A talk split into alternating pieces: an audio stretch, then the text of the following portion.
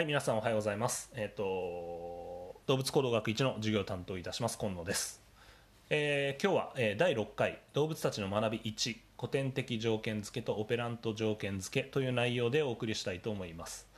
えー実際、えーの予定ではですね、第4回と第5回、えそれぞれ感覚世界と感情世界っていうものを予定していましたが、今回この第4回、第5回飛ばして、まずは、えっと、この学習のところ動物たちの学習のところ、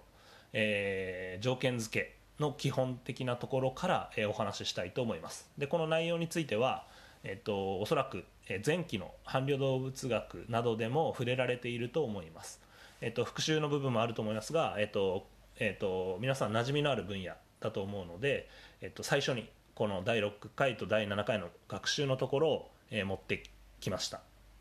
ので、えっと予定ちょっと変更しましたが、まあ、内容は変わらないんですけど、えっと予定変更しましたのでご了承ください。はい、それでは、えっと、私の授業は、えっと、動物行動学1は、えーオンデマンド型の授業でウェブページを用いて、えー行っています、えーこの音声聞いているということはこのウェブページをたどってきていると思います、えっと、0番のこの授業の受け方のところをご覧ください、え特に、えっと、変わってないんで読めば分かる内容なんですけど、まあえっと、毎回ですね、えっと、出席確認のためにえーこのウェブページの最後の方にある質問コーナーに学籍番号と氏名と質問や疑問やコメントなどを簡単に書いてくださいというふうな指示をしています。えー、したがって、えっと、この授業を聞き終わったら、えーその質問コーナーにぜひ、えっと、入力してください。これが、えっと、出席の確認になりますので、えーよろしくお願いします。はい、それでは、えっと今日は学習のところ、えーお送りしたいと思います。ぜひ学んでください。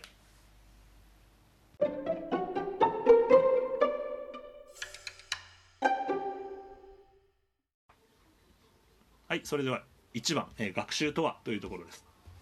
でまずは、えっと、この動画をご覧ください。植物の蘭の花がメスの鉢に擬態している。で、その様子を撮影している動画です。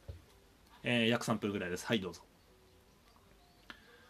はい。というわけで、えっと、見ていただいたら分かると思います。まあ、蘭のような植物の中には進化の過程で蜂などの昆虫に似た形態、あるいはその蜂が出すような異性を引きつけるための化学物質であるフェロモン。でこれと似たようなフェロあの化学物質を、えっと出すように、まあ、そういう進化を遂げてきた種がいます。えーこれこれはランにとって非常に良くてっていうのは、えー、とメスの蜂だと勘違いをしてオスの蜂が花を訪れますするとそれに、えー、と花粉がくっついて、えーどんどん、えー、とオスは他の花を訪れようとしますので、えー、と花粉が、えー他の株へと行って受粉が促されるということになります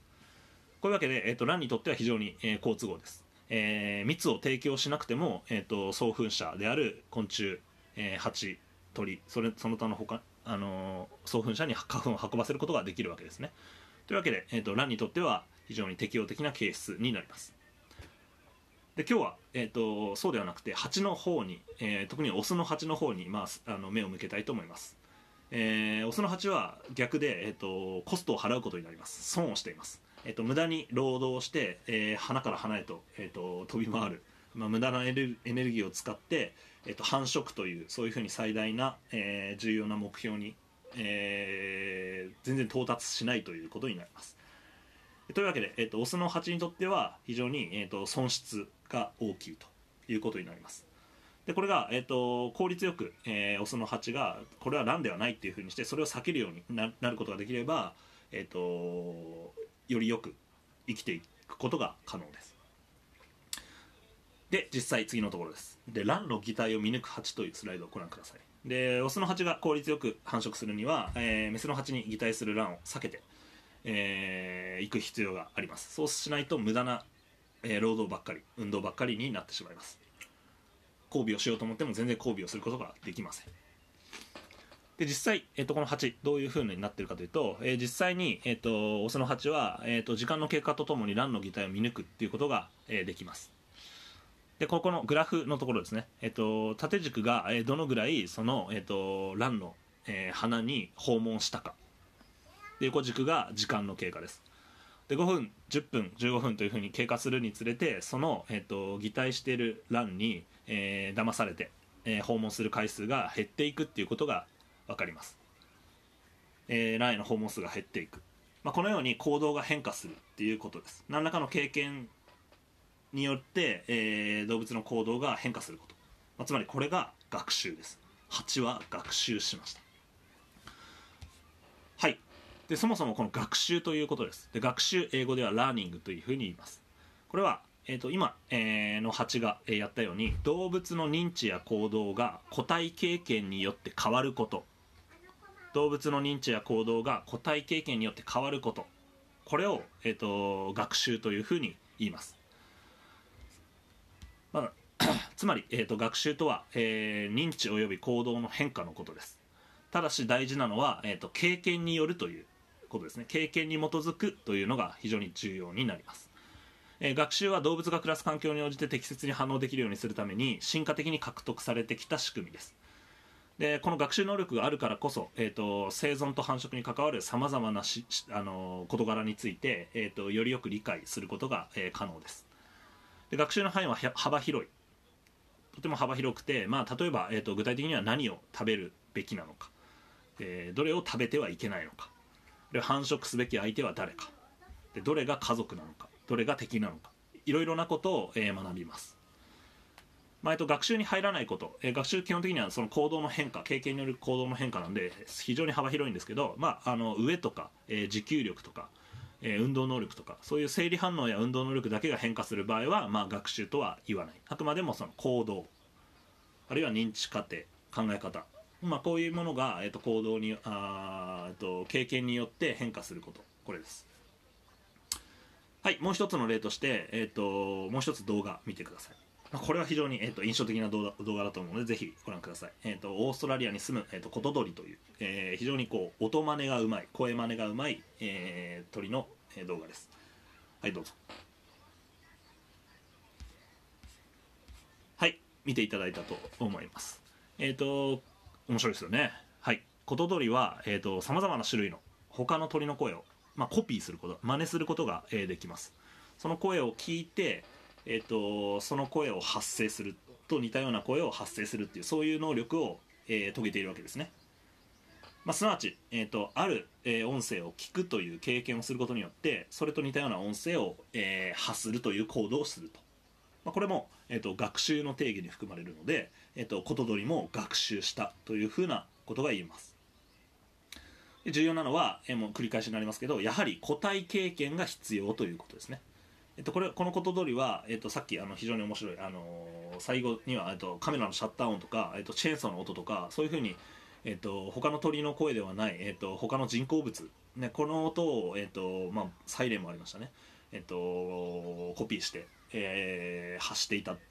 と思いますけどってことはこれ何が分かるかというと、えー、音を聞く経験がなければ、えーと、学習できないので、えー、逆に裏を返せば、えー、このコトドリはそういう音を聞いたことが過去にあるということが分かるわけですね。だからコトドリが生息している、まあ、近くで、えーと、チェーンソーだったり、まあ、木の伐採だったりあるいはその、えーと、カメラのシャッター音っていう、まあ、観光客だったりガイドだったりっていうのが、えー、そういうけ、あのー、行動していたっていうことが、まあ、分かるわけです。まあえっと、この例でも分かる通り、えっと、非常にこの学習はやっぱり経験の有無これによって、えっと、変化するこの現象を学習というふうに呼びますコトドリの例を、えっと、取り上げましたので歌のあごめんなさい鳥の歌学習。この鳥の歌学習について、えっと、少し例にとってその学習とはというところを少し掘り下げていきます。まあえっとコトドリもそうなんですけどある鳥、えっと、迷菌というふうに呼ばれる鳥ですけどえっと、これはこの写真はカナリアですね。鳥の歌学習というである時点1からある時点2にこういうふうに移るっていうそういう時間的な変化があった場合にえっとあるその経験があったのかなかったのかっていうふうなこと。でこれを調べることによって、えっと、ある動物の行動が学習により獲得されてきたものなのか。それとも学習なしで成立してきたものなのかっていうのを、えー、調べればあの分かることができます。でこの、えーと、カナリアの場合だと、まあ、グループ A グループ B って言ってここで経験の有無をコントロールしています。例えばグループ A は、えー、大人の成熟個体との接触経験がないグループです。でグループ B が大人の個体との接触経験があるグループです、まあ、具体的に言うとその大人の、えーと、さえずりをきれいなさえずりを聞いたグループが B で聞いていないグループが A っていうことになります。でこのこのようにこの経験を、えーと変えるわけですね。でそれでその時点からあその後にえーと、メスと一緒にその個体を入れた時に、えー、大人の声を聞いていないグループ A の鳥は、えーと、単純な発声しかできません。でグループ B はどういうことかというと,、えーと、大人のとの接触経験があって大人の声を聞いたことがある個体は、えー、複雑な綺麗な美しいさえずりをすることが可能です。というわけでこの鳥の歌学習の例こういうふうな実験をすることによって、まあ、つまり経験をコントロールして、えー、と変化させてその後に生じる行動を、えー、と比べる。このことによってそのがどういう行動が学習性でどういう行動が学習性じゃないかっていうのが、えー、分かります。具体的に言うとこの場合こういうふうな結果が出た場合、えっと、大人との接触経験っていうのは複雑なさえずりをするっていうことに必要だということですね。だから複雑なさえずりは学習しないと、えー、できないんだ。この複雑なさえずりができるかどうかは学習の能力の賜物であるってことが分かります。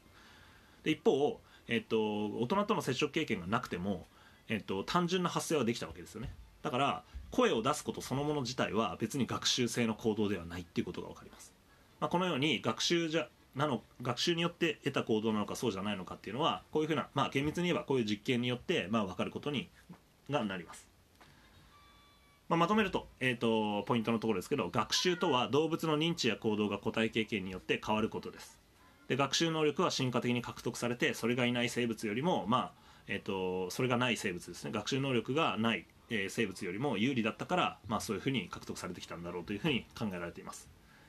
で皆さんが受けているこの授業ですね。これについても、えーと、学習ですよね。だからこの授業を受けるという経験をするわけです。でそれによってあなたがその後に変わったかどうか。これによって、えーと、学習が定義されるので、えー、としっかりその行動が変わった部分があるいはまあ認知過程が変わった部分があればこの授業の経験をしっかり積んでいるということが逆に言うと言えると思います。しっかり学んでください。はいそれでは、えっと、次の2番のところに移ります。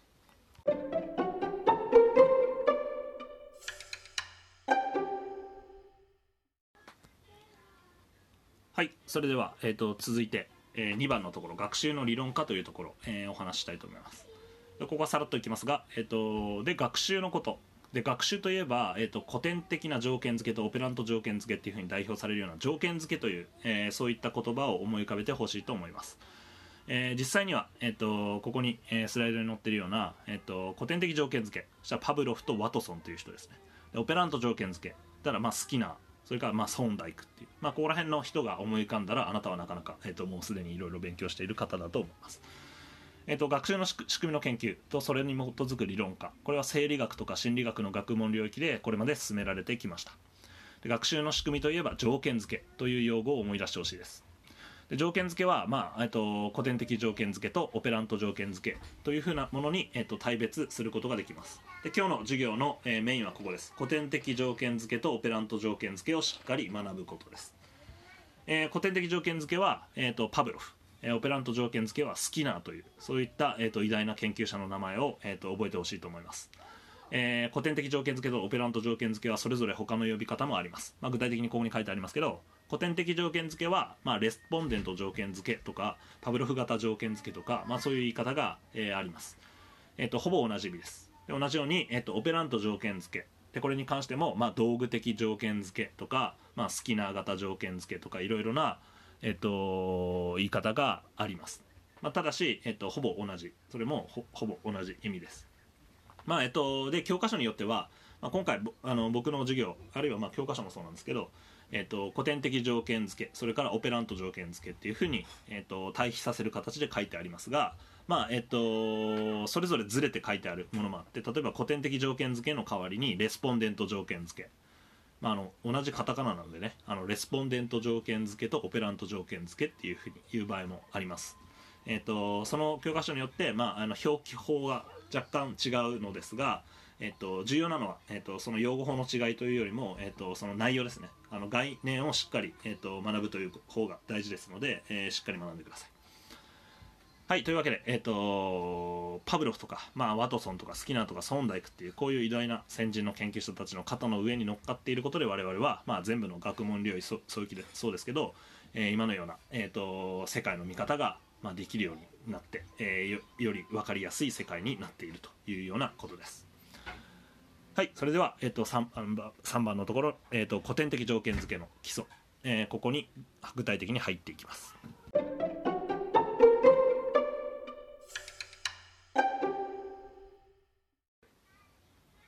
はいそれでは次、えー、と3の1古典的条件付けの基礎というところ、えーお話ししていきます。でまずは古典的条件付けです。えっ、と古典的条件付けといったら、まあ、この2つのスライドを挙げていました。で一方は、えっと写真ですね。これはパブロフが、まあ、犬。それからまあ実験助手の、まあ、おばちゃん。でこれを使って、まあえっと実験をしているところです。えーでもう一つは、えっとそのイラストですけれども、えっとそのパブロフがの使った、まあ、犬ですね。その犬が、えっと実験器具に、まあえっと今ではちょっと倫理的にできないですけど、えっと拘束されて、まあ、よだれ、えー唾液の、えー流れる実験というものを、まあえっとしているような様子を、えー描いています。まあ、というわけで、えっと、古典的条件付けといったら、まあ、パブロフの犬この、えー図をイラストなどを、えっとイメージしてほしいなというふうに思います、えー古典的条件付け、えー英語ではクラシカルコンディショニングというふうに言います。でこれは、えっと今は全然分かんなくていいんですけど、えっと定義としてはこういう感じです。刺激の追定時による刺激間の結びつきの学習。でもしくはある刺激により誘発される生徳的な行動が新しい他の刺激によって誘発されるようになる学習、まあ、このように説明することが、えーできます。具体的に、えー、とどういう学習なのか、えー、と次の、えー3の2の古典的条件付けの原理というところ、えー、と進んでいきます。でこの古典的条件付けの、えー原理、えー基本的にこの枠組みで、えーご説明いたします。えー1234このプロセスを、えーしっかりと、えー理解してください、えースライドをご覧ください。でこれは、えっとお肉、えーそれから犬。これ僕の、えー前飼ってたダンという犬の写真です。かっこいいでしょ。でえっとそれからメトロノーム。カチカチという音を出す、まあ、えっとメトロノームですね、まあ、別にメトロノームである必要はなくてな音を出すものだったらまあ何でもいいです。まあ、これが、えー、とイラスト書いてあります、まあ、写真というか書いてあります。まず1番のところです。肉が与えられると犬はよだれを出す。で肉を刺激 A、えーそのよだれを出すという反応を、えー、と反応 A というふうに言います。2番メトロノームの音が聞こえても、えー、と犬はよだれを出さない。ですよね。えーメトロノームのものが刺激 B それから、えー、と反応なし、えーこれが、えー、とよだれが出ないことです。3、えー肉とメトロノームの音が一緒に与えられると犬はよだれを出す。で肉が刺激 A で、まあえー、とメトロノームの音が刺激 B です。で、えー、とよだれを出すっていう反応が先ほどと同じ反応 A ということになります。でこれを、えー、とこの3番の操作つまり肉とメトロノームの音を一緒に与えるというこの操作を、えー、と何回も繰り返します。4番。繰り返しこういうふうに3を行うと4番。メトロノームの音刺激 B が聞こえるだけでも犬はよだれを出すようになります。新しい反応 A の獲得です、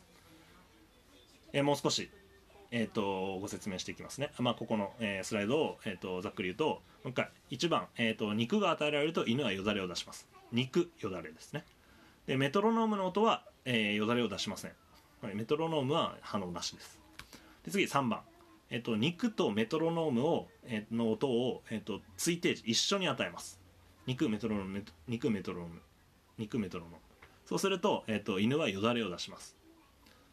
でこれをだんだん繰り返していくとどうなるかというと肉がなくても。え肉がなくても、えっとメトロノームの音だけで、えっと犬はよだれを出すようになる、まあ、こういうようなことです。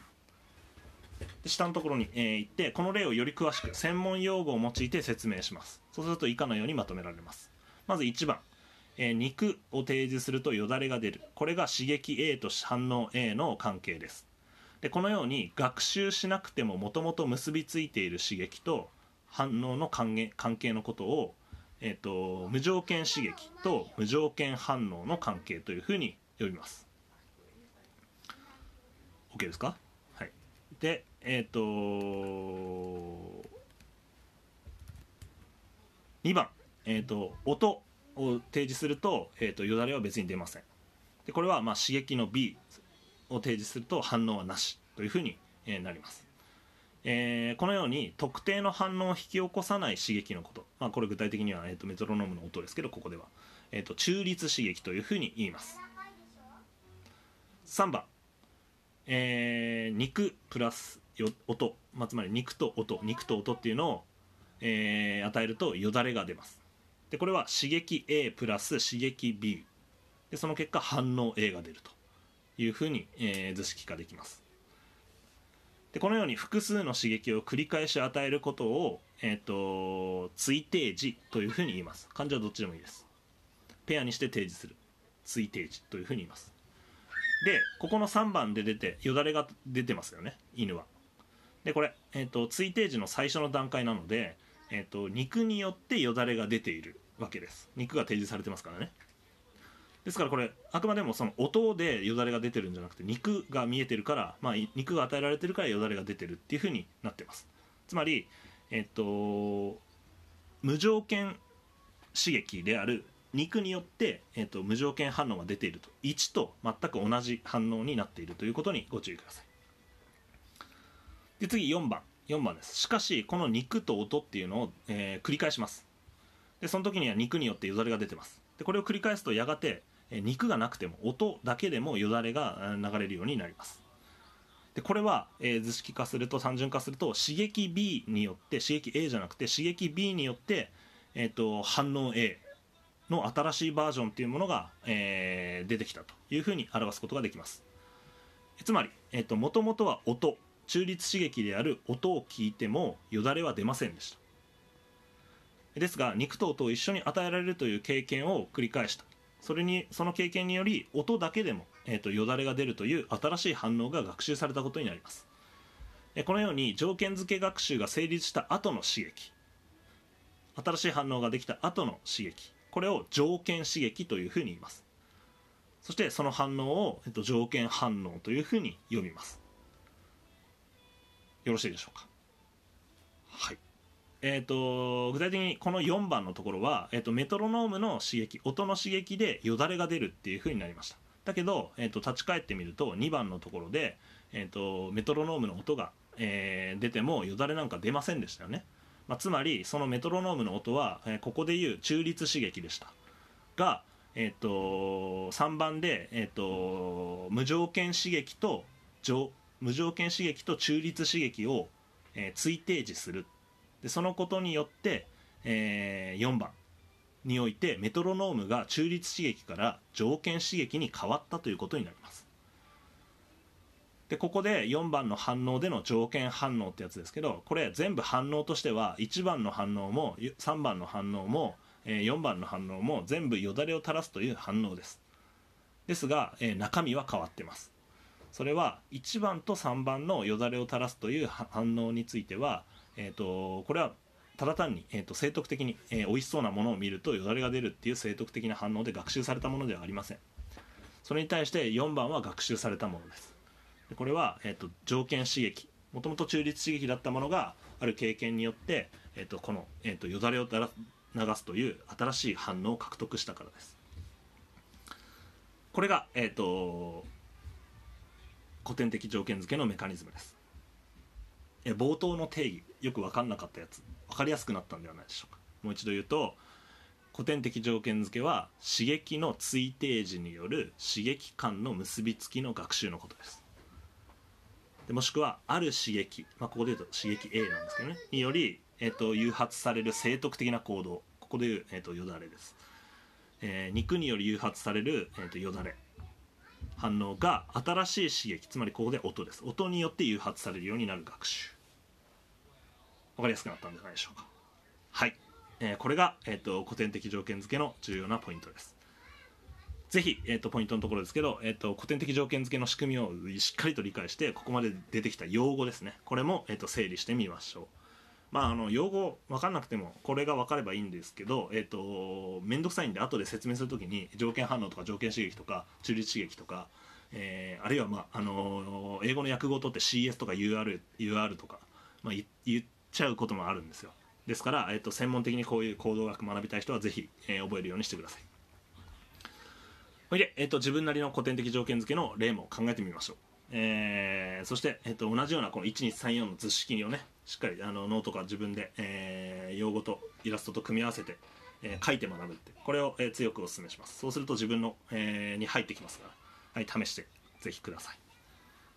はいそれでは次3の3のところ、えー、いきたいと思います。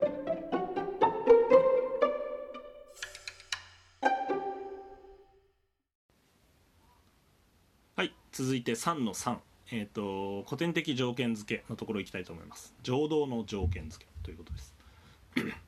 で先ほどの例では、えーと、食べ物を見るとよだれが出る、まあ、こういった刺激と反応の結びつきをご説明しました。でこのように古典的な条件付けっていうのは生徳的にもうその刺激を見たらよだれが出ちゃうみたいな、えーと、なかなかやめらやめることができない、えー、それから、えーと、もうあの学習しなくてもよい。もともと生まれてきた時に備わっているような遺伝的な、えーと、仕組みである、えー、と刺激と反応の結びつきに基づいて生じることが多いです。でそのように、えー、と生徳的な反応としては感情とか情動、まあ、これも、えー、と挙げられます。でこの感情とか情動っていうのはもともと持っている生徳的な刺激と反応の関係をもとにして個体の経験により変化していくもので、えー、なんとなくですが、えーと、学習されていくものももちろんあるんですけど急に、えーと、頭のあ頭の、えーと、顔の前でパチンって手を叩かれたらめちゃめちゃびっくりしますよね。このように驚くという驚愕反応なんかも、えー、とやめようと思っても我慢しようと思ってもなかなか止められません。このように生徳的な、えー、刺激によって結構感情っていうものが、えー、喚起されます。でこのように古典的条件付けによって、えーと、動物の感情とか情動が学習されているっていう例が、えー、割と多いです。でその有名な例として、えーと、我々人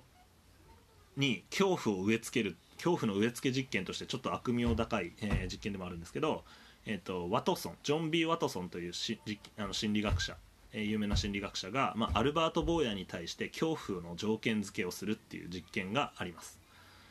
で、まあ、この恐怖の条件付けっていうアルバート赤ちゃん赤ちゃんが、えー、お母さんのところでもう泣いてるような写真もありますけど、まあ、これ左側の赤ちゃんは、えーと、白いネズミを提示されていて、えーと、白いネズミに手を、えー、伸ばして触ろうとしています。ニコニコしています。えなんだけど、えーと、右側のアルバート君、えーともうネズミ見たらすごい泣き叫ぶようになってしまいました。えー、アルバート君をはじめ1歳未満の赤ちゃん、えー、幼い赤ちゃんっていうのは普通白いネズミに興味津々で、えーと、自ら触ろうとするぐらいです。ですがある経験をするとネズミを見ただけで大泣きするようにすごい怖がるようになってしまいました。でこのある経験は何かというとはい先ほど同じですね。えっ、ー、とネズミを見せた時に例えば嫌な刺激これを追提示してあげるっていうこの操作をするだけでアルバート君ネズミ好きのアルバート君はネズミ嫌いの、えー、アルバート君になってしまいました、まあ、恐怖の感情を、えー、植え付けることは可能なわけです。でこれ、えー、図式先ほどの図式で同じ図式で説明していきます。えーと、まず、えーと、不快な金属音、まあ、これ実際に、えーと、不快な音っていうのはガンガンガンっていうこう金属音をアルバート君の近くで鳴らしたっていうことですね。でこの不快な金属音をガンガンガンっていう刺激 A が与えられると赤ちゃんは絶対泣きます。誰だって嫌です。反応 A が生じます。で2番、えーと、ネズミ刺激 B を見ても、えーと、赤ちゃんは別に泣きません。反応なしです。むしろあのネズミなんかポジティブな感情表現です。小さい動物は。ですが、えーと、ですからこのネズミは、えー、と中立刺激というふうなことですね、えー、と泣くという反応を示すわけではないので、えー、と中立刺激です。3番。でここが、えーと、恐怖の植え付けですが不快な金属音である刺激 A と,、えーと、中立刺激である、えーと、ネズミ。でこれを一緒に与えることにします。でそうすると赤ちゃんは泣いてしまいます、えー、っていうのは、えー、とこれは、えー、とガンガンガンって不快な金属音があるので、えー、泣いてるわけです。つまり無条件刺激である、えー、とガンガンガン金属音を、えー、があるために、えー、その無条件反応である泣く。ということ反応が出るということです。でこれを繰り返すとどうなるかというと,、えーと、ネズミが、えー、見えるだけでも、えー、赤ちゃんは泣いてしまうと。いうことになります、えー、先ほど、えー、ネズミはアルバート君にとって中立刺激だったわけですが、まあ、もはや今、えーと、泣くという行動を誘発するような条件刺激になってしまいました、まあ、つまりネズミを見てアルバート君は怖くなってしまう。でこのような、えーことは結構ですね、えー、と我々の、えー生活でも、えー起こる起こりうることです、えーあなた自身の感情とか情動も、まあ、こうした古典的条件付けに基づいて学習されたものも多いはずです。えーこの例ちょっと適切かどうかは分からないんですけどあの、えっと、皆さんあのポポポポーンっていう CM があると思うんですけど、えっと、ご存知ですか、えーこれなんか結構前のことなんですね。もう2011年の、えー東日本大震災。という、えっと、大きな、えっと、災害がありました。で僕ちょっとあの東北の宮城県出身なので、えっと、この東日本大震災は非常にあの、まあ、その当時僕東京にいたんですけど、えっと、家族の身を心配したりとかえー、と全然あの連絡がつかないとか、えー、と非常に心理的にも、えー非常に恐怖恐怖を感じました。でその、えー、と緊急時のテレビ CM で、あのポポポポーンがいっぱい流れるんですよね、まあ、そうするともともとはこのポポポポーンで挨拶しましょうとかってありがとううさぎとかいうやつだったんですけど、えー、と楽しい CM であるはずのこのポポポポンは、まあ、その時の心理状況である非常に不安で、えー恐怖に、えー苛まれているような、えー心理状態と追定時されるわけです。そうするとこの、えー、と不快な感情っていうのが、えーこれを見ると、えー、ジャッキするようになってしまうというようなことがあったりします。まあこういう例もありますしあと僕最近だと最近っていうか去年3年ぐらい前なんですけど僕新車を買って車を買った途端にですね、えっと、1ヶ月も納車後経ってないうちに白い、えー老人が乗った暴走軽ワゴン車に追突されるという、えっと、そういう不幸なことがあって、えー白い、えーそのワゴン車とかめちゃめちゃ怖くなりましたね、はい、最近。そのそのおじいちゃんじゃないのになんかこう警戒するようになったりします、まあ、こういった、えっと感情とか、えーそれに伴う、えっと学習っていうものが、えっと割とこの古典的条件付けで、えー学習されるっていう例があります。はい、というわけで、えっとあなた自身の感情、えーこれも、えっと古典的条件に付けにより学習された例あるはずです、えーぜひ考えてみてください。でこれ実はこのこの今日の、え課題にも関わってくるようなポイントなので、え自分の、え人生の中でですねこういう条件付けってなかったかなっていうのを、えーぜひ考えてみると、えー良いと思います。というか、まあ、それが課題になってますので後で、えー、と課題のところしっかりと読んでください。はいそれでは、えー、と次の3の4、えー古典的な条件付けの繁華と文化というところを進めていきます。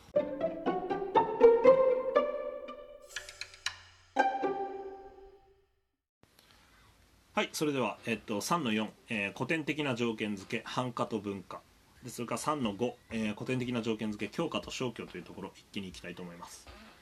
はいで、えー今、えっとアルバト君坊やの、えー例とかそれからまあえっとパブロフの犬で、えーよだれですね。よだれと、えー食べ物と音の関係、まあ、ここで古典的条件付けの原理について説明してきました。でこの古典的条件付け、えーのメカニズムで非常に重要な言葉があります。でこれ2つ、えーまあ、全部で4つか、えっと般化と分化という、えーこれをしっかり、え理解してください。よく使います。え例えば、えー、とまず最初説明していくと般化 generalization でこれは条件刺激と似た刺激にも同様の条件反応が生じること。これを般化というふうに言います。条件付けの般化です。でそれから逆に分化。分化は複数の刺激の中の特定の条件刺激だけに条件反応が生じること。これを分化というふうに言います。でこのもう一回あのスライドの図式を見て、えー、とあアルバート君の、えー、と白ネズミを怖がるようになったアルバート君の例でご説明していきたいと思います。えっ、とこの1番のところでえっ、とこの、うん、と白ネズミと,、えー、となんだっけ、えー、とガンガンという不快な、えー金属音これを追定時しました。それで、えっと最初のうちは、えーアルバト君泣きます。無条件反応によって泣きます。なんでかというと、えー無条件刺激、えー誰だって、えー生徳的に怖い、えー、と金属音の刺激っていうもの。これをガンガンガンガンってされると、えー泣きますね。これ別にネズミで泣いてるかといって最初は、えー、とこの金属音で泣いてるわけです。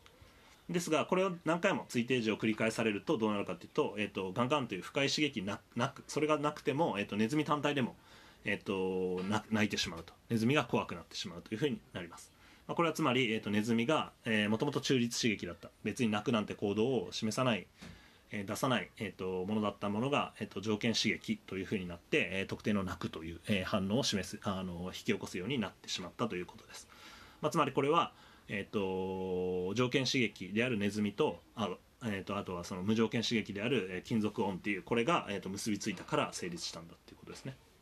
でこういう学習が成立した後に、えー場合に、えー、とちょっと現象それに、えー、と付随する現象として反化っていうものが生じることがあります。これ具体的にどういうことか、えー白いネズミを怖がるようになったアルバート君が例えば白いウサギ。これを見た場合にも、えー泣いてしまうと。怖怖がってしまうということが、えー生じます。つまり、えっとえー反化というのは条件刺激と似た刺激にも同じような反応が出ることです。条件反応が出ることなので、まあ、これ白いネズミではないんですけど厳密に言うと白いウサギっていうのは。だけど同じような似たような刺激があるとそれも似たような反応を、えー示してしまう、まあ、これが、えーまあ、拡張されるような、えー学習が、えー拡張されるような感じで反化というふうに、まあ、呼ばれます。これはよく、えー起こる現象であって、まあ、特に、えー、とその白ネズミと白いウサギみたいなものっていうのは、まあ、非常に似ているので、えー起こりやすいと思いますね。それと対比する形で分化というものこれも、えー、と理解する必要があります。でこれ逆に、えー、と複数の刺激の中でも特定の条件刺激だけに、えー条件反応が生じることです。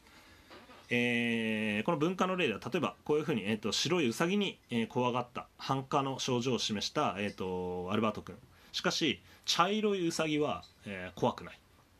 全然茶色いウサギは可愛がる、まあ、こういう場合もああったりします。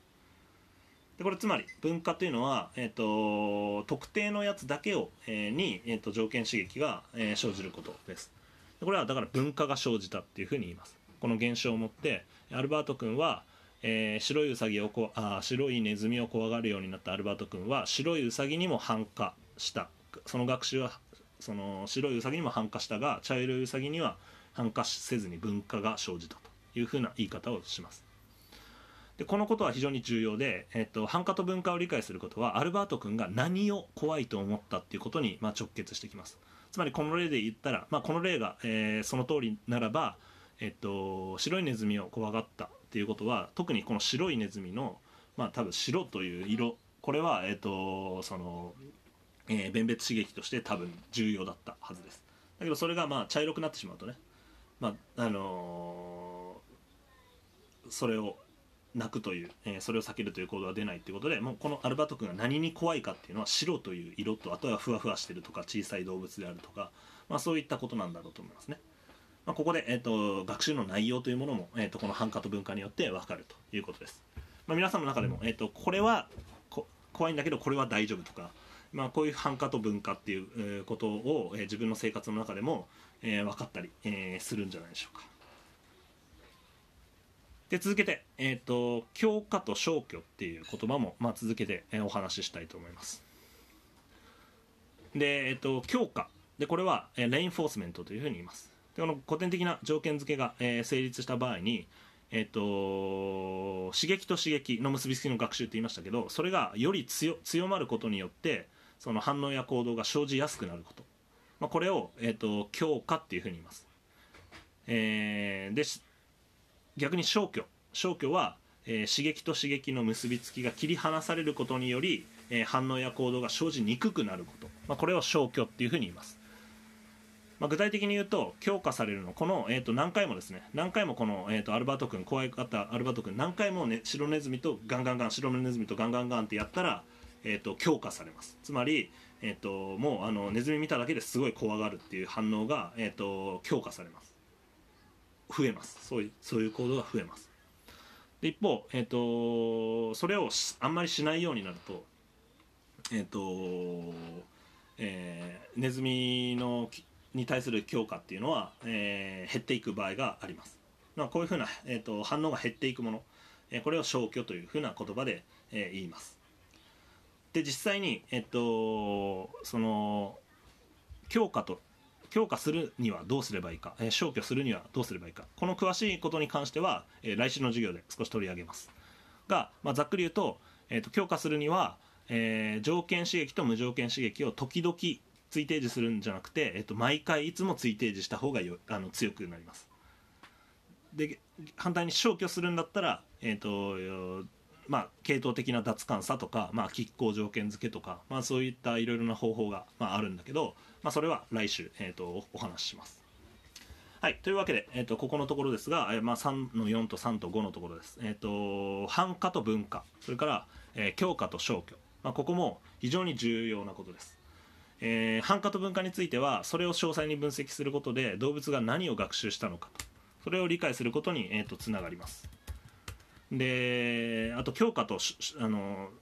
えーと、消去、まあ、これに関してはえーと、他の個体をトレーニングしたりとかあと他人の行動をどういうふうに変えていくか他人や自分の行動をどういうふうに、えーと、変えるかっていうそういう行動変容についてそれを行う立場の、えー、我々にとっては非常に重要でどういうふうに、えーと、具体的には強化と消去のやり方があるのか、まあ、ここに興味ある人も、えー、多いと思います。でここら辺は、まあ、あの次回に、えー、と説明してあるあるいは、えー、とこれ以降の僕ではなくてえ、ー、と角間先生の授業で詳しく、えー、されたり、えー、あるいは2年生以降の授業でされるとあごめんなさい。それこれ以降の授業でされると思いますのでお楽しみはいそれではえっと古典的な条件付けのところ。ここすごい重要ですから、えっとしっかりおさらいをしてください。それではオペラント条件付けに、えー、今度は移ります。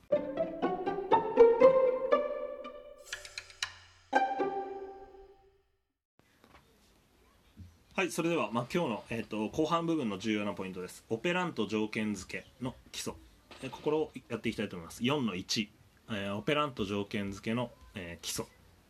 というところです。はいえっ、ー、とオペラント条件付け。でこれは、えっ、と先ほど、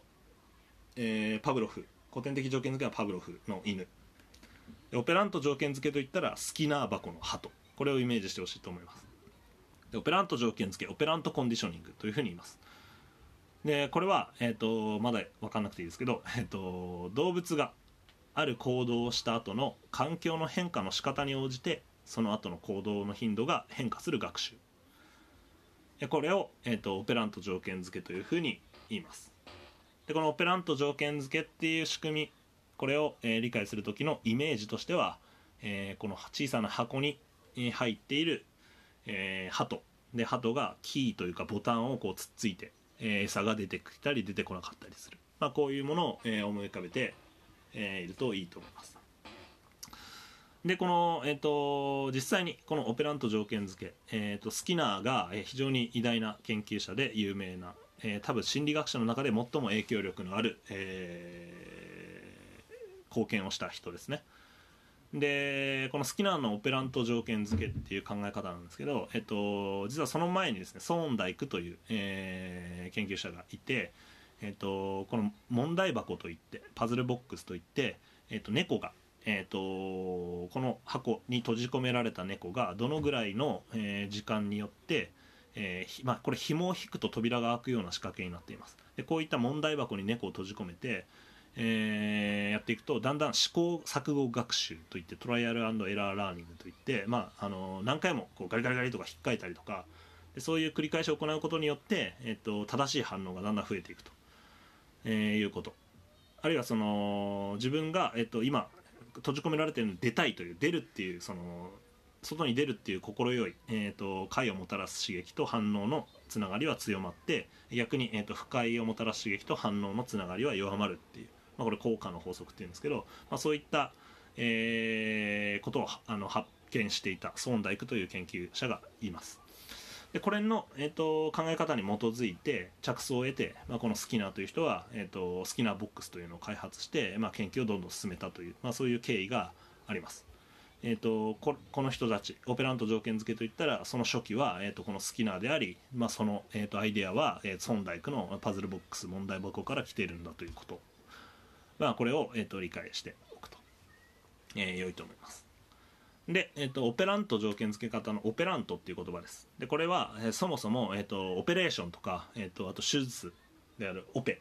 まあ、この言葉と同じ語源を持ちます。このオペラントっていうのはそもそも操作するっていう、まあ、そういう英語ですね。で意味合いとしては、えーと動物が自発的に何か行動をします。そして環境に操作を加えます。でそうするとその結果として良い効果が得られるとその行動が生じやすくなる。というタイプの学習。あるいは、えーと、何かしら動物が自発的に行動します。で環境に操作を加えます。そしてその結果として悪い結果が得られるとその後にその行動は生じにくくなるよっていうそういうふうな学習のタイプです。つまり、えーと動物が行う特定の行動がその後の環境を操作する道具になっている。という考え方から、えー、オペラント条件付けというふうに呼ばれます。なおこの道具道具的になっているっていう意味合いで、まあ、道具的条件付けという、まあ、そういうふうな、えー、区別をする人もいます、まあ、ここではオペラントという言葉を、えー、使います。微妙に違うんですけどね実は。はい。では、えーと、次のところ。4の2番のオペラント条件付けの原理。ここを説明していきたいと思います。えー、あ続けていけっかな。で、えー、ここ続けて、えー、きたいと思います。えっ、ー、と4の2番、えー、オペラント条件付けの原理。えー、ここ非常に重要です。オペラント条件付けの原理は何ですかって言ったら、えーと、この、えーと、3項随伴性である。でこれで、まあえーと、言うことができます。えー、オペラント条件付けはどのような仕組みで学習されるのか。で、その原理を簡潔にまとめた言葉。これが3項随伴性、3 term contingency という概念です。でこの三項随伴性っていう概念は、えーと、この図に書いてあるように、えー、刺激反応それから刺激という3つの項目の1つのまとまりひとまとまりのこと。これを三項随伴性っていうふうに言います。でこの3つの項目の結びつきが学習されるとオペラント条件付けが成立するっていうことになります。具体的に言うとこの刺激が分かってそれに対して反応動物が反応します。でそしてその環境として、えーと、刺激が加わります、具体的に言うとい,、えーと、この鳩の例で言いますね。鳩が環境中に、えーと、ある刺激を見つけます。例えばこの場合だったら丸というボタンがある、えー、四角三角のボタンがあるっていうことですね。でこれまず刺激ですね。その刺激を鳩が受け取ります。でそれに対して鳩が何かしらのオペラント反応反応をします。でこれ例えば丸いボボボタンをつつくという反応をします。でその結果、えーと、刺激その環境中が例えば丸いボタンを続くと、えー、餌が出てくる。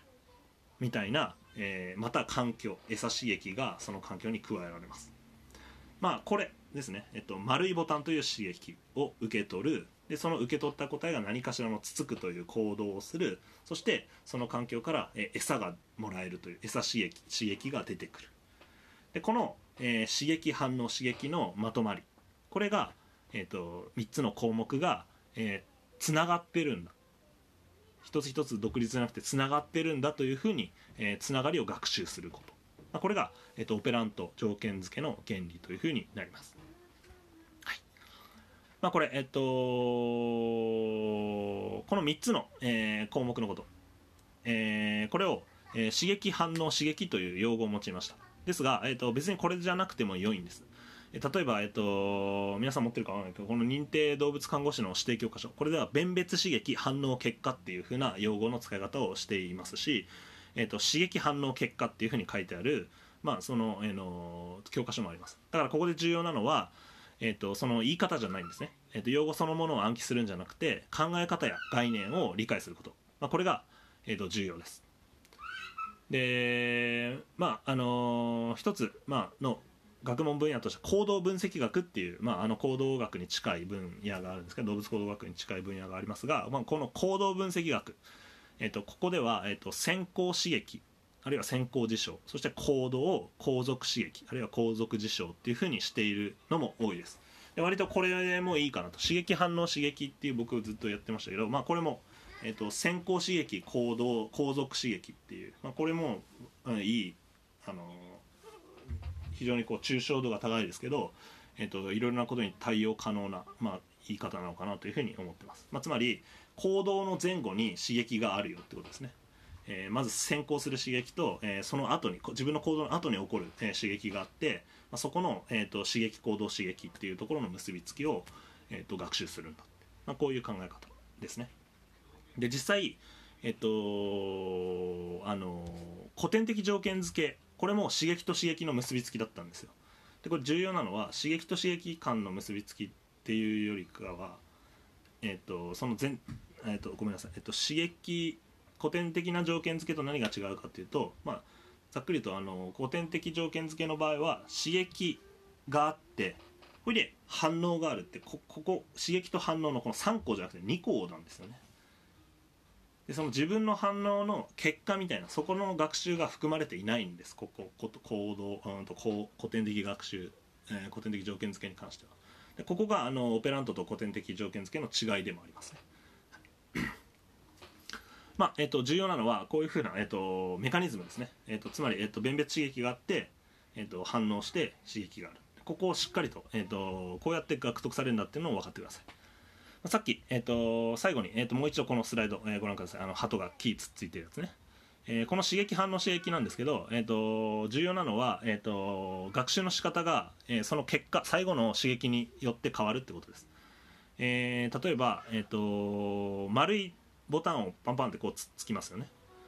えー、そしたら、えー、と餌が出る。これはいいことなので、えー、と最後の刺激が報酬となる自分にとって報酬となる刺激だったらこれは丸いボタンをつつくようになります。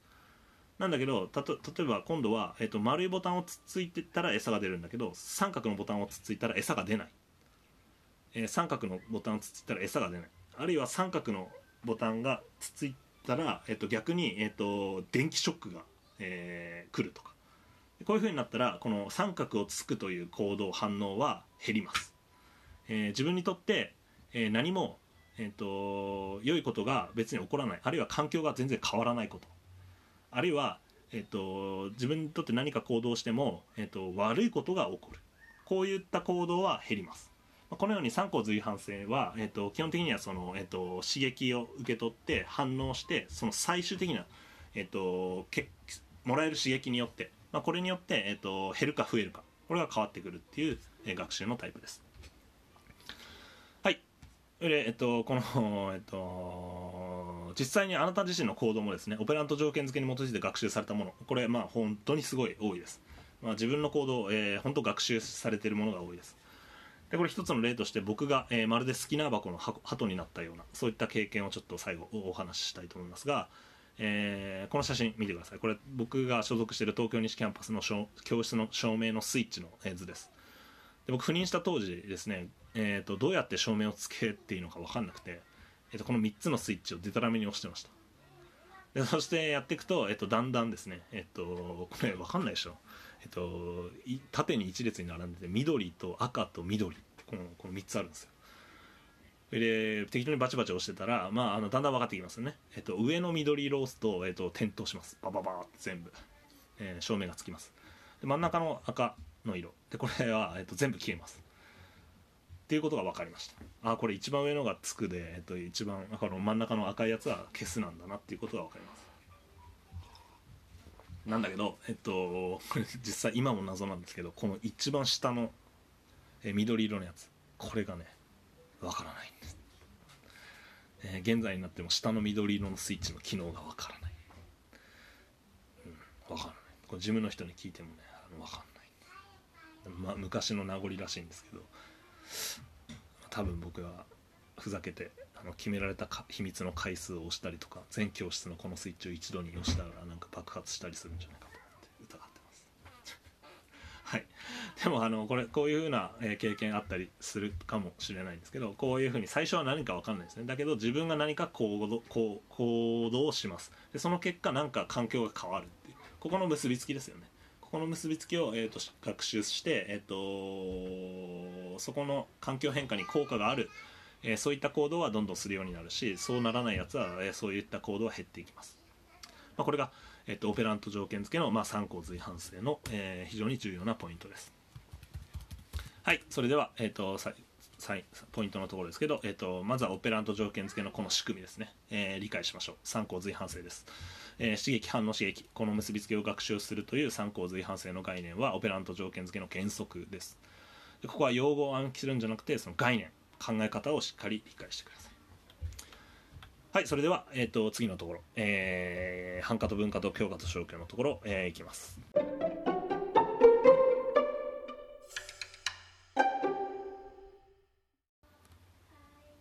はいそれでは、えっと4の3、えーオペラント条件付け繁華と文化、まあ、それから4の4、えーオペラント条件付け強化と消去。ここを、えっと一気に説明していきたいと思います。えっとまず4の3、えー繁華と文化です。でこれ全く、えっと古典的条件付けとも同じです。概念としては、えー使い方としては同じです。えー、般化と分化は古典的条件付けでもオペラント条件付けでも、えーどちらでも生じるような、えー学習の現象になります。で般化 generalization は似たような刺激にも同様のオペラント反応が生じることです、えー一方分化というのは複数の刺激の中の特定の刺激だけに、えーオペラント反応が生じることです、まあ例えば、えー、とこのオペラント学習としては例えば、えー、と刺激として、えー犬が犬にですね座れっていうふうに号令をかけます。でそうすると,、えー、とその犬が、えー座ります。でそうすると、えーご飯がご褒美がもらえます。でこれをどんどん、えー繰り返していくと「座れ」という刺激と自分が座るという、えー行動と最終的にご飯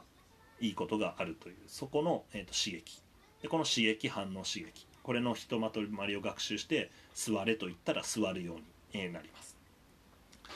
で例えば、えー、とここで反化っていう刺激反化が起きることがあります。例えば座れというふうに座るっていう学習したら、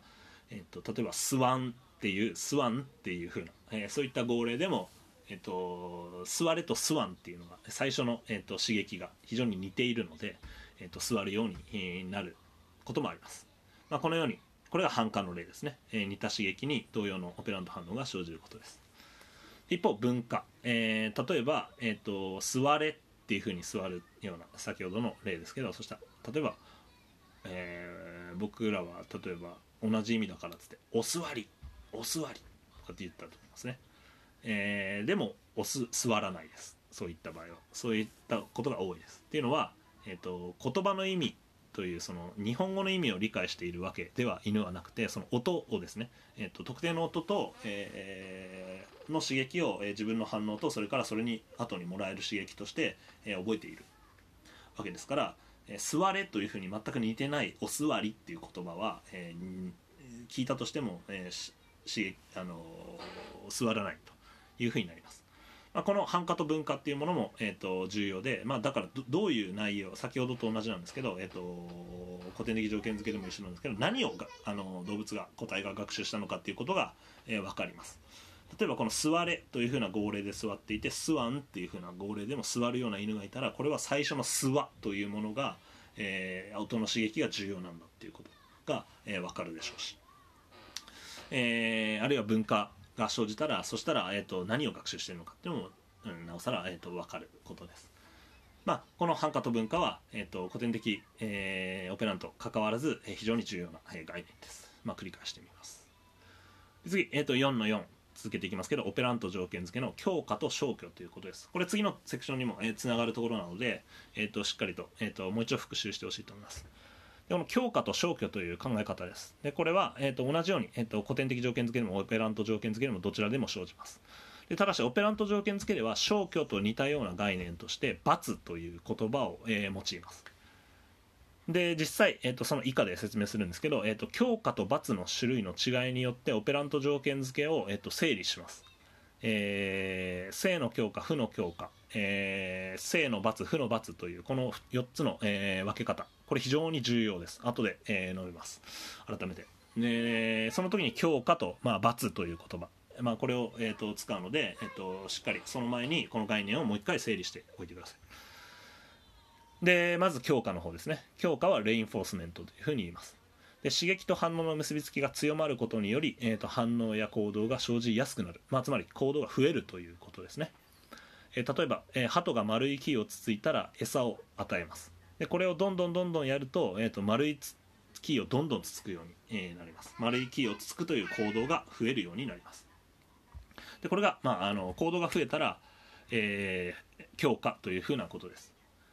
で一方、えー、とその行動が減るという場合これを、まあ、消去あるいは罰というふうに言います。で消去の場合は extinction で罰の場合は punishment、まあ、基本的に積極的にあの急激に減るやつ、えー基本的にほぼ同じ意味として、えー使っていいです。が、えー、と罰はパニッシュメントというふうに、えー、とオペラント条件付けの方はこの消去というよりも、まあ、パニッシュメントであるこの罰ということを、えー使います。えーこれはどういうことかというと刺激と反応の結びつきを切り離すことにより反応や行動が生じにくくなること。逆に減る、えー先ほどの増える強化とは逆に、えー、と減るということです、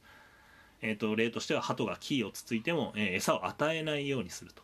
えーそうすると環境に変化が全然加わらないので鳩は次第に木をつつくという行動がなくなります、えー減っていきます。木をつつかなくなります、まあこのようなことが、まあ、消去というふうに、まあ、言われます。え行動一度獲得された行動が減っていくようなこと。これがあったら、えっと刺激と反応の結びつきが切り離していっているというふうなことです。はい。でここのポイントですけど、えっと反化と分化強化と消去。これは古典的条件付けでもオペラント条件付けでもどちらも使う概念ですので覚えておきましょう。で、えっとさっきと同じですね、えっと反化と分化。これについてはそれを詳細に分析することで動物が何を学習したのかを、えー理解することにつながります。で、えっと、この強化と消去について、えっと、これ、えっと、次のセクションでしっかりと、えっと、学んでいきます。ここはすごく間違うところが多いので、え次のところは、えーあの誤解しないように、えーしてくださいね。はい。えーそれでは、えー次のところに移ります。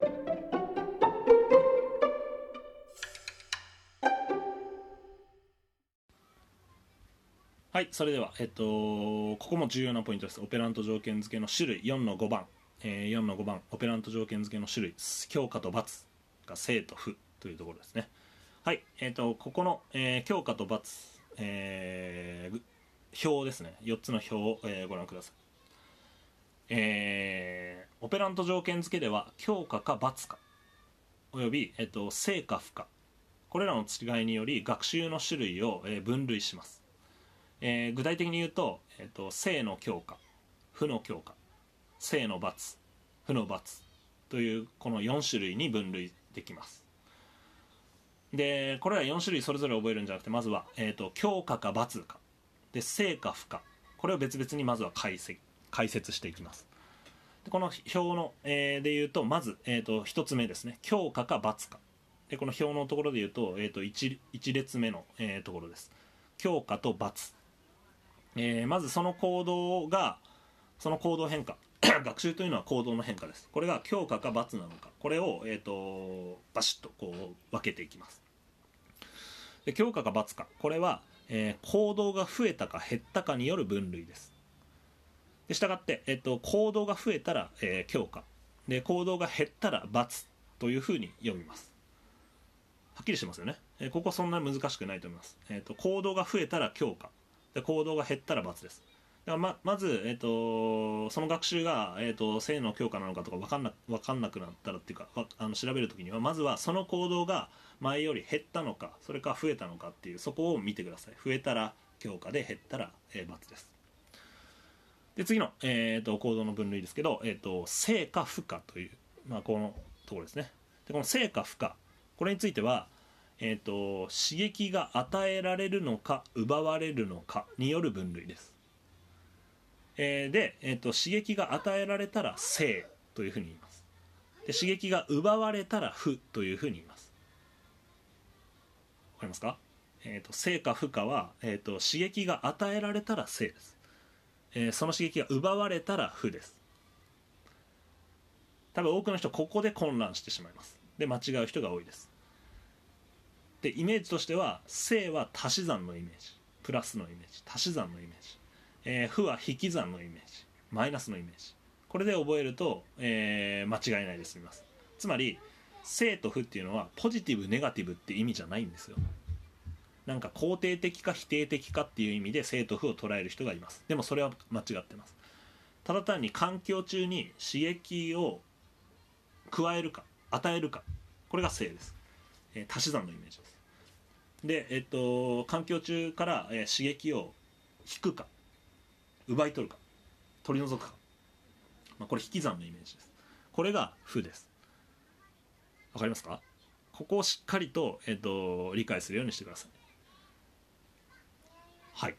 で、えっとつまり、えっとオペラント条件付けの4種類は以下のようにまとめることができます、えー正の強化。これは正なのでまず、まあ、まずね強化と×をしっかりやった方がいいですね。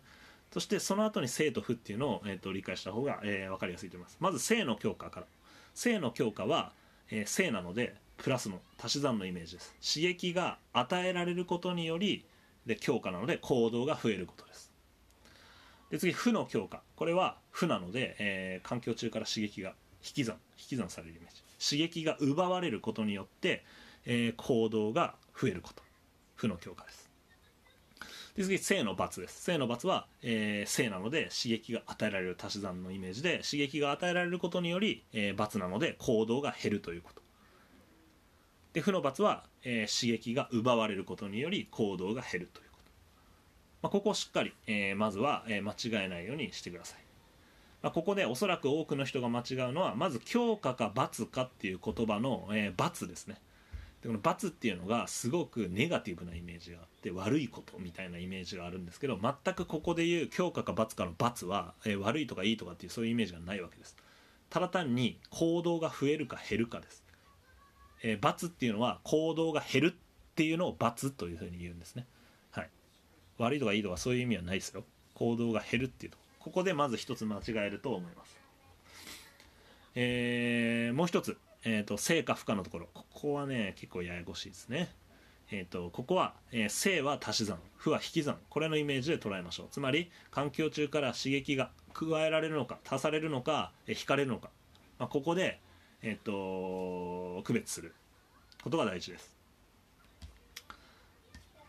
それでは、えっと分かったでしょうかね。で実際もう一回、えっとこの、えっと最初のこの青い、えー表のところ、えー見ていきます。えー正の強化。これはえーキーをつつくと餌がもらえるのでキーをつつくようになる。これがまあ例えば、えー、と鳩の例の、えー具体例ですね、えーつまり環境中に刺激が与えられる、まあ、これ餌という刺激が与えられることによって、えー、と行動が増えるっていうようなことです。で次、えー、と負の強化。これはキーをつつくと、えー電気ショックが止むので、えーキーをつつくようになる、まあ、こんな感じですね。何かが、えー取り除かれることによって行動が増えるっていう、まあ、こういうふうなパターンです。で、えー、と正の罰。これは、えー、と何かが与えられ刺激が与えられることによって行動が減る。ということなので、えー例えばキーをつつくと電気ショックが与えられるので、えー、とキーをつつくという行動が減る。っていう、まあ、こういうことですね。で次負の罰。これは、えー、と刺激が、えー取り払われることによって、えー、と行動が減るというやつです。だから、えー、とキーをつつくと餌が減らされるのでとかね、えー、と餌が、えー減るので、えー取り取り除かれる、えー、とマイナスされるので、えー、とキーをつつかなくなるのようなことが、えーあります。で、えー、とこのように、えー、とまとめることが、えーできます。えっとですね、えー次、えー強化と罰というところの、えー別の例で、えーお示ししていきたいと思います。で今鳩の例でしたけどターゲットの行動を犬の吠えという、えー行動にしてみましょう。そして犬の吠えがオペラント条件付けによってどのように学習されるのかの具体例を見てみましょう。でここ、えーと具体例だけ書いています、えーと性の強化。まず性の強化は、えー吠えたえー、と環境中に刺激が与えられることによって、えー、と行動が増えるというものです。つまり、えー性の強化による学習。これは例えば吠えをやめさせようとして犬が吠えるたびに人がフードを与える。そうするとふ吠えが増えてしまう。フードを与えると吠えが増えてしまう。みたいな例が、えー当てはまりますね。吠えという行動が増えているので強化です。で、えー、とフードという刺激が与えられているので、えー性です。次負の強化の例です。例えば犬が吠えると配達業者のような犬にとって嫌いな人がいなくなるので吠えが増えてしまう、えーこういう例が、えー挙げられます、えー例えば、えー、とピンポンって配達業者来ますよね。そうするとワンワンワンワンって、ね犬吠えます。で配達業者なんかずっといないからえっと、すぐいなくなりますよね。そうすると、えー犬にとっては、えー嫌いな、えー他の人っていう人が来た時に、えーえーと自分が吠えるという行動でそれが、えー取り除かれると、えーいうことで、えー、と吠えるっていう行動がどんどんエスカレートしてしまうということが、えーあります、えーつまり、えー、とこれは、えー、とまず吠えが増えているのでまず強化ですね。でこれは、えー、と嫌いな人がというしあの配達業者がそれによっていなくなるので、えー取り除かれている、えー引かれているということで負になります。負の強化の典型的な例です。これよくあるパターンですね犬の、えー行動学習としては。で次正の罰です。で正の罰は例えば、えーと、犬が吠えると犬にとって嫌いな人が近づいてくるので、まあ、吠えが増え減るみたいなもんです。えー、えーと、じ例えば、えーと、まずこれ吠えが減っているっていう例なので、えー、これは、えー、と罰に当たります。で、えー、と環境中から、えー、嫌いな人がだんだん来るっていうこういうふうに与えられているっていう、えー、加えられているので、えー、足し算のイメージで、えー、何かが与えられているってことですね、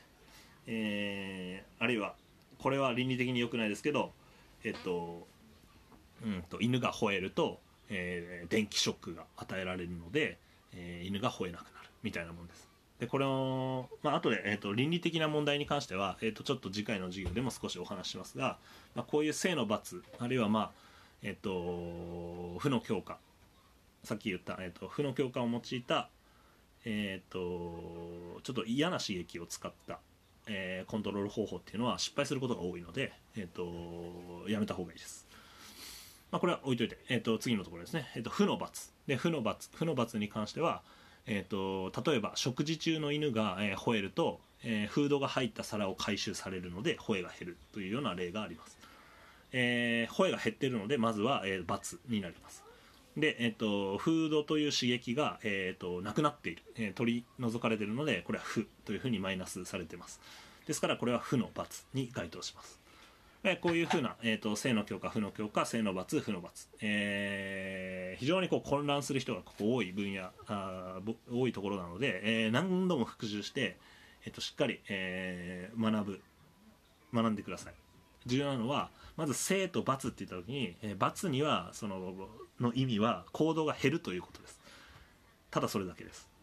でもう一つは、えーと、正と負と言った時にこれは刺激が与えられるプラスされるあの足されるのか足し算されるのか、えー、刺激が引き算されるのかマイナスなのか負なのか。それです。ここのところが、えーと、そのちゃんとそこで理解すれば、えーとそれほど間違いないと思います。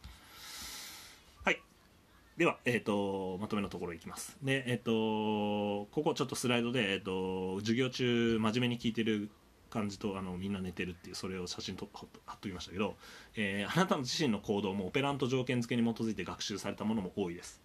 で例えば、えーと、僕さっきの例で、えーと、犬が吠えると犬にとって嫌いな人が近づいてくるんで吠えが減るっていうその性の罰の例を挙げましたが似た例は僕の授業でも、えー、あって、えー、某えー、クラスであったんですけど、えーと、僕がちあのすごい喋ってて授業中死後みたいなのが多くてうるせえなっつって。だけど喋ってる行動を、まあ、減らしたい。減らすっていう構造を目指すわけですよね、まあ、だから、えーと、罰を目指すわけです。行動のあの減少を目指す。でそういう時に、えー、僕嫌悪刺激である僕がだんだん近づいてきます。そうすると死後が減っていきます。嫌いな人が近づいてくるから吠えがやんだねっていうふうに言うわけです。でこれと同じように、えーと、また僕らの教員側の行動、まあ、これもあの学習されていて、えーと、言い換えれば学生の行動によって、えー、教員の行動をコントロールすることもできるんです。でどういうことかというと,、えーとまあ、例えば具体的にある大学の授業で履修者全員が共謀してですね、えー、と講義中の教授が教室の右側で話している時だけ視線を教員に向けて真剣に授業を聞くっていうことをしたんですね。でそれ以外のところ教室の右に歩いてじゃなくてあの右側に歩いてきた時にそういうふうにバッてみんな見る。左に歩いたりとか全然あの違うところにするとバッてこう下向いたりとかこう寝てたりとかそういうふうにします。するとその教員は講義が終わる頃にはもう教室の右側の端っこの方で、えー、楽しそうに、えーと、講義をしていたと、えー、パソコンが逆にあるのにすごい楽しそうにこうやって授業してたっていうのがあったそうです。つまりこれっていうのは、えーと、教員にとってですね、えーと、話を聞いてほしいんです。それが報酬になります。ですから、えーと、ある特定の講義をした時にめちゃめちゃ反応が良ければそういう行動をするわけですよね。でこれであの教員のしゃべる位置を、えー、学生がコントロールするっていう非常に面白い実験です。というわけで、えっと、重要なこととしては個体の行動を変えたいときは、えー、その個体にとってどんな刺激が報酬刺激となってどんな刺激が嫌悪刺激になるのかこれを知ることが、えー、鍵となってきます。で、えっと、次回の授業でそこら辺の刺激の種類によって、えっと、詳しく、えー、していきたいとは思いますが、まああのー、そういった性質は、まあ、ここの、えっと、強化と罰の、えー、ああるいは正と負の、えー、4つの分類これによっても、えー、少し分かると思います。まあ、ざっくり言うと,、えーと、正の罰と負の強化ここで用いられてる刺激っていうのは、えー、剣の剣を刺激ですねで一方正の強化と負の罰ここで用いられてる刺激っていうのは報酬刺激になります、えー、これがずれているのであとはあの生とか負とかのイメージとずれているので間違えないようにしてください、えーと、あくまでも刺激の種類はこの、えーと、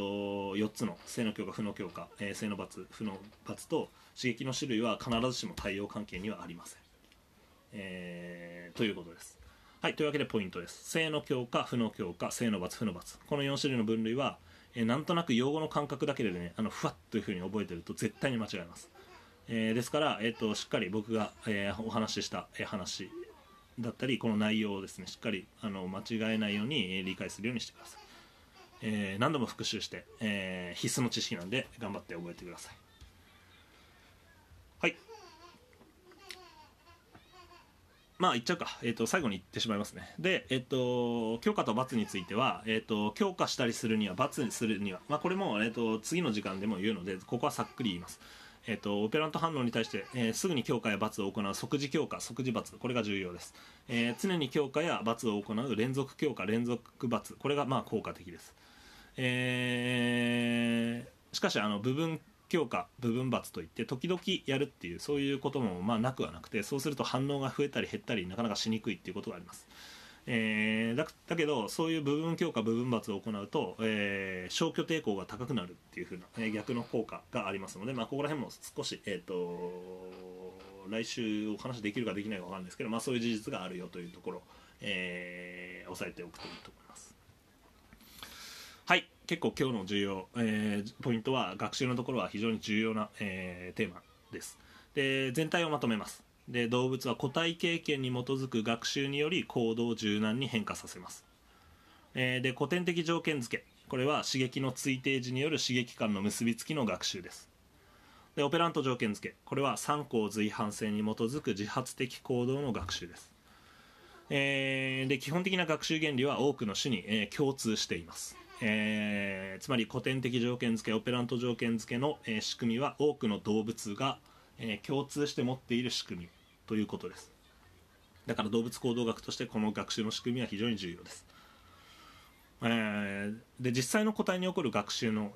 事柄っていうのは、えーとまあ、古典的条件付けとオペラント条件付けが複雑に関係し合っていて、えー、どちらか一方の条件付けだけで成立しているものっていうのは少ないんですね。えーと、どちらも密接に進まっているのでこの行動がオペラントなのかそれとも、えー、古典的なのかっていうのはバシッと言いづらい例ももちろんあります。いっぱい混じってる例があります。ただそのあの